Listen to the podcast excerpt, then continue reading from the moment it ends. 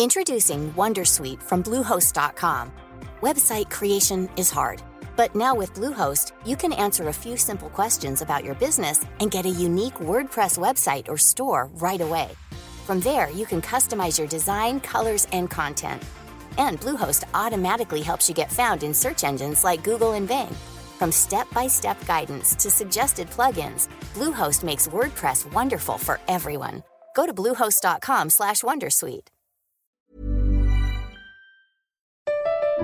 Comment contribuer à un monde de demain plus durable La saison 2 du podcast Créateur d'impact va chercher les réponses en immersion au plus près des bénévoles, dirigeants d'associations ou bénéficiaires.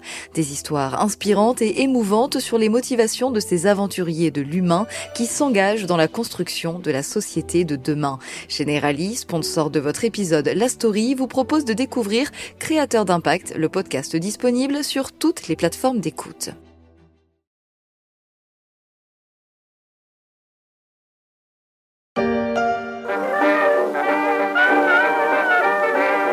C'était le premier Grand Prix de Monaco en 1929, en images et mise en musique par British Pathé. Des bolides en forme de cigare foncent dans les rues. Cette année-là, c'est une Bugatti 35B qui l'a emporté à une vitesse moyenne de 80 km heure. Mais dans ces années folles finissantes, c'est bien une marque française qui domine le monde des courses automobiles depuis plusieurs années, la Delage 15 S8 avant que la crise de 29 ne sonne le début de la fin pour la marque de luxe. Louis Delage disparaîtra en 1947 sans savoir que 75 ans plus tard, la Delage entamera une renaissance incroyable sur le créneau des plus belles voitures du monde.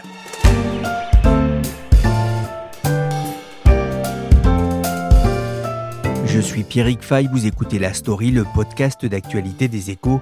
Aujourd'hui, j'ai invité Laurent David Samama pour nous raconter le pari fou de Laurent Tapie et de la Delage des 12.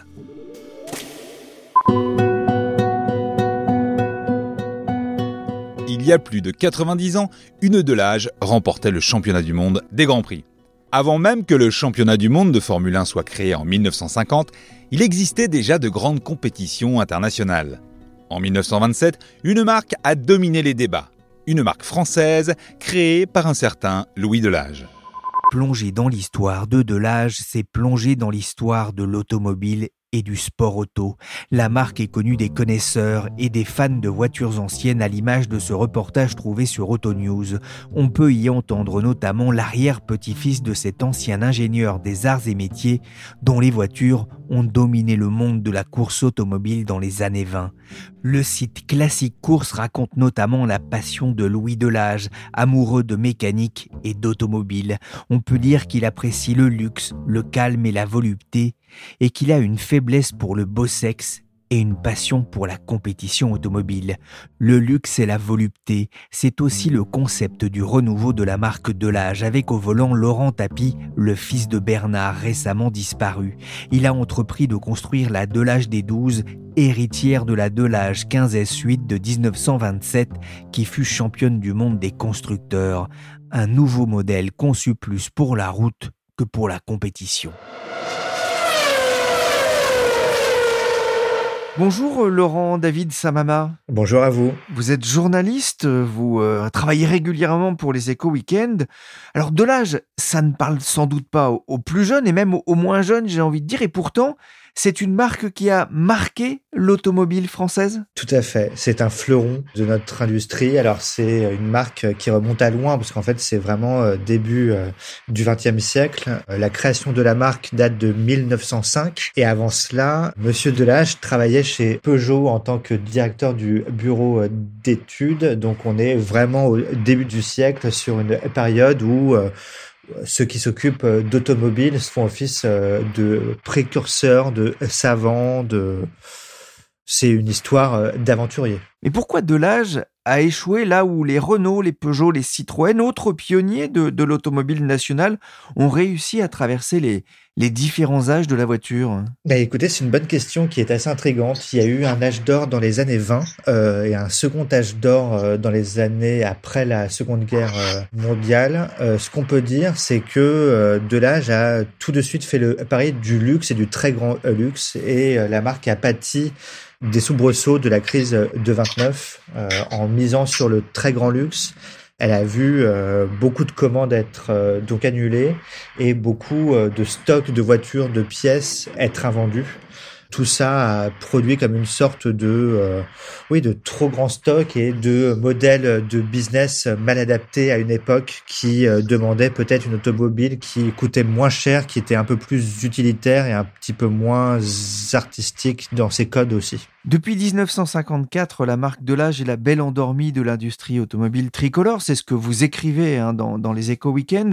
Si cette marque n'a pas disparu des mémoires, c'est aussi et surtout grâce à une équipe de passionnés que vous avez rencontré Oui, alors la marque disparaît en 53 et en 56, donc euh, très peu de temps après, les Amis de Delage se créent. C'est un, avocat qui est proche de la marque qui crée cette association-là, qui euh, se fixe pour rôle et pour mission de, euh, bah, de faire vivre cet héritage-là, de fournir des pièces aux gens qui ont encore des voitures de la marque Delage et de faire se réunir tout ce petit monde de passionnés. Alors c'était à la base beaucoup de cadres supérieurs, d'avocats, de médecins.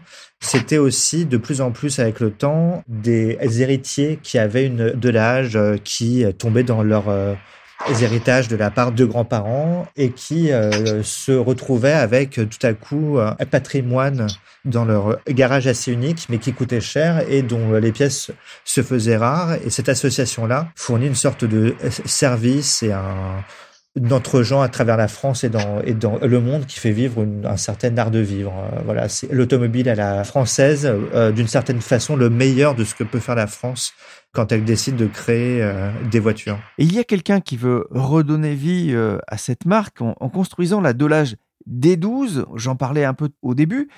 C'est Laurent Tapie. Qu'est-ce qui a poussé Laurent Tapie à, vouloir redonner vie à la, à la Delage Laurent Tapie, alors c'est intéressant parce que quand on le rencontre, il nous parle beaucoup, c'est un passionné, il ressemble en cela à son père, il adore les voitures, euh, il baigne dans euh, le luxe et euh, l'automobile sportive depuis qu'il est très très jeune, donc il s'y connaît et il a à cœur de faire revivre des fleurons français, c'est quelqu'un qui entreprend et en tout cas qui est à l'affût et qui est désireux, me semble-t-il, de faire vivre une certaine idée du Made in France. Euh, lui savait et sait très bien que de l'âge est là, que l'héritage est là, mais qu'en tout cas personne ou presque n'a su faire vivre la marque et la faire revivre. Son but et qui est devenu une sorte euh, d'obsession, c'était de euh, faire en sorte que de l'âge vive au XXIe siècle avec des nouveaux codes, avec un, un héritage fort, en reprenant les codes et les marqueurs qui ont fait de la marque ce que les, les collectionneurs prisent et en même temps en en faisant euh, une sorte d'hypercar en en faisant un projet euh, futuriste. Pour pouvoir faire ça, il fallait l'accord, il fallait l'autorisation euh, euh, de, de l'association hein, qui défend cet héritage.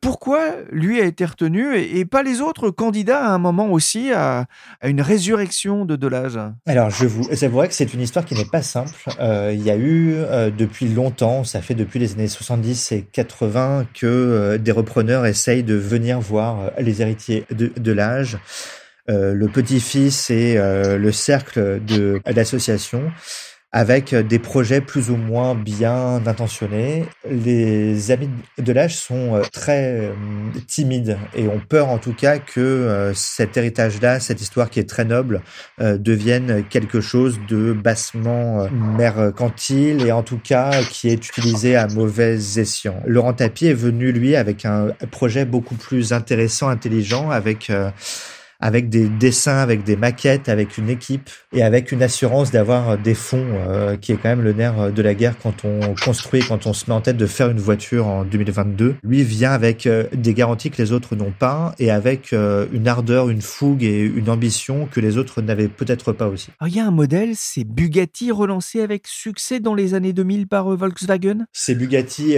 clairement. Bugatti était aussi un fleuron à mi-chemin entre l'Italie, la France, euh, basé donc euh, euh, dans l'est de la France. Bugatti de l'âge, c'est, pour le dire de façon un peu simple, c'est deux deux marques qui se tiraient un petit peu la bourre, qui se concurrençaient et qui gagnaient sur les circuits et qui vendaient des modèles de grand, grand, grand luxe. Bugatti a su revivre. De l'âge était tombé dans une certaine forme d'oubli ou en tout cas de connaissance pour euh, les traits pointus. Bugatti a su euh, revivre. Alors, c'est assez intéressant parce que la marque avait été aidée, poussée par des grands groupes et par euh, des fonds que n'avait pas de l'âge et que n'a pas encore de l'âge. Mais en tout cas, c'est deux stratégies assez différentes et ce qui est assez drôle et ce qui est assez touchant, c'est de voir que les deux marques continue de se concurrencer. Je trouve ça assez intéressant. Laurent Tapie avait aussi un, autre avantage hein, pour convaincre ses aficionados, c'est qu'il n'y va pas tout seul, il s'est associé à un nom qui parle aux amateurs de course automobile, un certain Jacques Villeneuve. Jacques Villeneuve a aspergé ses amis de champagne pour célébrer une course époustouflante et un rêve devenu réalité, champion du monde. Pour tous ceux qui aiment euh, la F1, c'est un nom euh, très intéressant parce que euh, c'est un champion du monde. Son père a été aussi un très très grand pilote et c'est une assurance de sportivité, de caractère, de pilotage.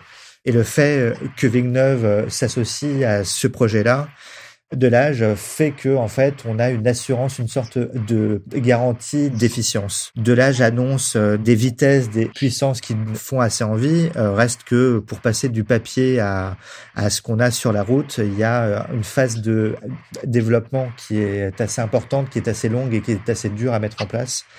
Et le fait qu'un pilote aide à ça, c'est une garantie qui aide pour euh, les acheteurs, c'est une garantie qui nous aide, nous, euh, quand on fait un papier et quand on est de la presse, à se dire que euh, le projet est intéressant. Et c'est aussi quelque chose qui nous rappelle ce que faisait Ferrari avec les Schumacher, ce que faisait Honda avec Senna. Voilà, c'est une tradition de prendre des pilotes qui ont gagné, qui ont su gagner pour les associer à une marque.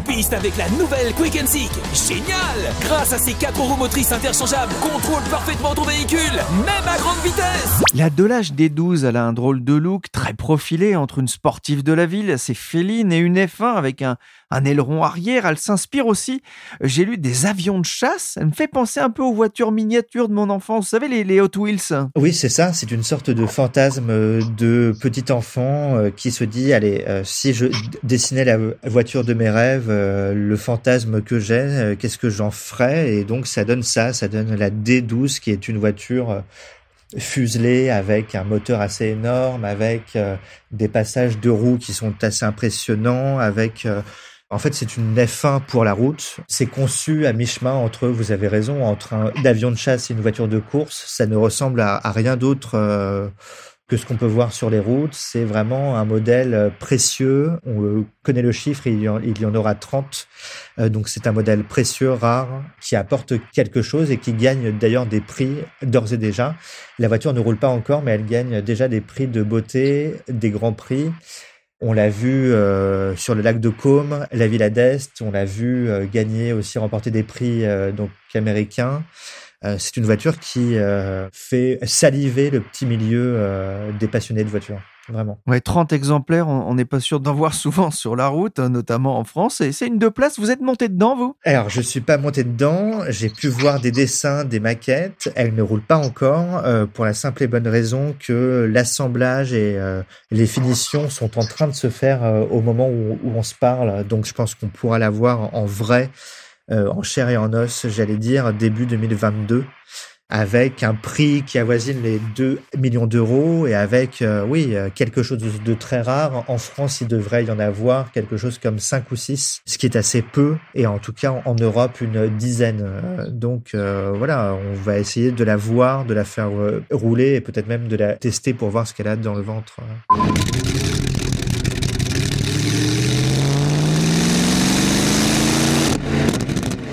attendre un peu, si je comprends bien, pour entendre le ronronnement de son moteur. Pour patienter, bah ça c'était celui de la de 1927. En même temps, on sera vraiment dans le monde du luxe avec euh, la D12 C'est de l'hyperluxe, c'est une supercar et c'est euh, une stratégie d'ailleurs assez intéressante parce qu'on est même beaucoup plus loin qu'une Ferrari, qu'une Porsche, qu'une Aston Martin. C'est vraiment encore la gamme au-dessus. C'est vraiment euh, une voiture que Laurent Tapie entend faire que voilà, c'est une sorte de voiture marqueur qui marque une puissance économique, qui marque une rareté. Ceux qui l'auront seront les plus riches et les plus euh, passionnés. 2 millions d'euros donc, euh, une puissance de 1100 chevaux, ce qui est quand même rare par les temps qui courent. C'est vraiment euh, une voiture, mais c'est aussi et surtout un très bel objet qui est destiné à voir sa cote monter, parce qu'en fait, ces voitures-là ont un intérêt non seulement parce qu'elles roulent, mais aussi parce qu'on les voit peu. et parce qu'elles vont rapidement dans les collections, dans les musées. Ce sont des voitures qui sont destinées à ça aussi. Ouais, c'est vrai qu'elles auront beaucoup de valeur aussi certainement à l'avenir dans les votes en enchères. Hein. On sait que c'est un, un, secteur qui fonctionne très bien. Vous parliez un 30 exemplaires, peut-être 5-6 en France. On a une idée d'ailleurs de qui pourraient être les propriétaires de ce bijou automobile? Alors c'est une bonne question. Les noms ne filtrent pas, mais enfin on a quand même des signes, on a, on a quand même quelques pistes autour de Laurent Tapie et de la marque. Il y a une sorte de cercle d'investisseurs plus plus de VIP qui s'appelle le D12 comme le nom de la voiture. Et parmi ces gens-là, parmi ces euh, VIP, on a des François Pinault, Xavier Niel, des fortunes africaines aussi. Voilà, donc on sait que c'est une voiture qui s'adresserait euh, probablement à ces gens-là. On devine que certains des gens qu'on cite là devraient en avoir. Et en tout cas, voilà, c'est des passionnés en Europe, en France aux États-Unis sur la côte ouest et sur la côte est, euh, parce qu'on sait que les Américains représentent l'essentiel aujourd'hui du marché pour ce genre de, de voitures-là. Euh, et ça se passe aussi, bien sûr, de plus en plus du côté de, de la Chine, de Hong Kong, de Singapour, parce qu'il y a une demande forte et parce qu'on veut là-bas se distinguer par la voiture que l'on possède. Et le dernier champ, j'allais dire, la dernière terre, c'est les Émirats euh, où on sait que les collectionneurs sont euh, férus de voitures si rares et que le luxe français, que le Made in France plaît euh, particulièrement à ce marché-là. Ouais, les noms que vous avez cités, on va préciser, hein, pour l'instant, ce sont les, les investisseurs, hein, ceux qui ont accompagné la levée de fonds de, de Laurent Tapie hein, pour développer notamment le, prototype qui roule. On sait d'ailleurs où elle sera fabriquée Alors, c'est une histoire française. Alors, le développement se passe dans le centre de la France, vers le circuit de de Manicourt que connaissent euh, ceux qui aiment le sport français. Et on devine ensuite, c'est la phase 2 dont Laurent Tapie nous parlait. La phase 2 devrait se passer plus près des bases de la famille Tapie, vers Marseille, et plus particulièrement vers le circuit euh, du Castellet, qui va devenir euh, la base arrière. voilà, ce serait là que se passeraient les choses, en attendant la phase 3 qui serait celle après la D12 du modèle qui suivra en 2026 a priori. Euh, et qui serait sûrement vendu en série un peu plus large. Alors les séries euh, plus larges, on passerait de 30, 30 à quelques centaines. Hein. Ça reste des chiffres euh, confidentiels, mais en tout cas, il faudrait pour ce faire des locaux donc un petit peu plus grands. L'objectif annoncé et donc affiché, c'est de rester en France, vraiment. C'est ce qu'on appelle hein, le, segment des supercars dans l'automobile, c'est dire si on est loin. alors, je suis désolé, hein, des, Twingo par exemple, même si j'aime beaucoup la Twingo, c'est un marché rentable? C'est rentable à condition de travailler euh, le business plan et de ne pas se tromper. C'est un développement qui est très long et qui coûte très cher et pour lequel Laurent Tapie nous le confiait, on a des surprises euh, et les surprises dans ces cas-là vont euh, de 5 à 10 millions supplémentaires à chaque fois. Donc, il vaut mieux s'entourer très vite de professionnels euh, dans ce cas-là. C'est rentable parce que le modèle euh, coûtera 2 millions de pièces. Il y en aurait 30, donc je vous laisse le soin de faire euh, le calcul. C'est rentable aussi parce que les investisseurs, quand le projet marche et quand le projet donne envie, sont là assez vite, donnent des fonds. Et c'est rentable aussi parce que la cote de ces voitures-là est appelée à monter assez indéfiniment avec le temps. Donc euh, les 2 millions, c'est ce que nous expliquaient euh, les amateurs et les observateurs. 2 millions de base, qui est un prix assez énorme et que peu de gens peuvent euh, s'offrir. 2 millions, ce sera vite effacé parce que ce modèle-là pourra coûter le double ou le triple très rapidement. Donc en fait, c'est rentable. C'est d'autant plus rentable que la phase 2 est en cours et que pour 2026, on pense déjà avoir une de l'âge qui fera suite à la D12 On ne sait pas si elle s'appellera la D13 ou la D14, mais en tout cas, ce qu'on sait, c'est que les fonds de la D12 serviront très rapidement à construire la voiture qui va suivre. L'exemple, hein, c'est toujours euh, Bugatti qui, avec la, euh, la Veyron, hein, ils vendent 100 chirons par an à 3 millions de pièces. Hein, c'est ce que vous a raconté, euh, je crois, Laurent Tapie. Ça a du sens au moment où, l'on s'interroge sur l'avenir de l'automobile, du thermique, de construire ou, d'acheter de, de, tels véhicules? Ça interroge. Alors, c'est 30 pièces, donc ça va vite. Et en tout cas, ce qui est intéressant, c'est que Laurent Tapie, dans un moment où, bien sûr, on souhaite que l'automobile soit de plus en plus verte, soit de plus en plus euh, respectueuse, que les moteurs soient moins gros, lui mettait un point d'honneur à développer une machine qui fait office de monstre aujourd'hui, qui est un V12, un des plus gros moteurs qui se fait. D'ailleurs, qui ne se fait presque plus parce que c'est une sorte de moteur si gourmand que par les prix de l'essence, il est vite euh, balayé. On lui préfère des euh, V10, des V8 et des V6 donc on baisse en gamme. Lui voulait que sa l'âge soit une sorte de nec plus ultra, de summum, de sommet de ce qu'on sait faire en France.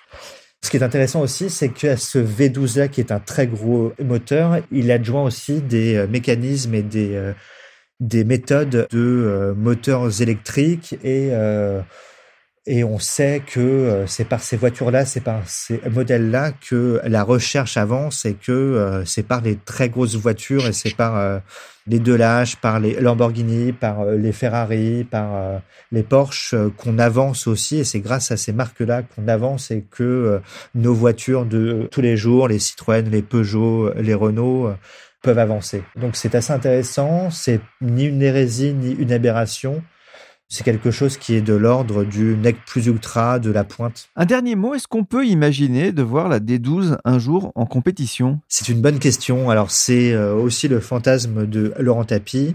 Autour de lui, on a des pilotes, on l'a dit, on a aussi des développeurs, des mécaniciens qui ont officié dans des écuries, qui ont eu des titres. Et il semblerait que euh, ce serait peut-être pas pour la D12, mais qu'une variante de cette voiture-là pourrait un jour euh, concourir sur euh, des grands prix, sur euh, peut-être pas de la Formule 1, mais en tout cas les 24 heures du Mans, ça semble assez abordable et ça semble assez accessible.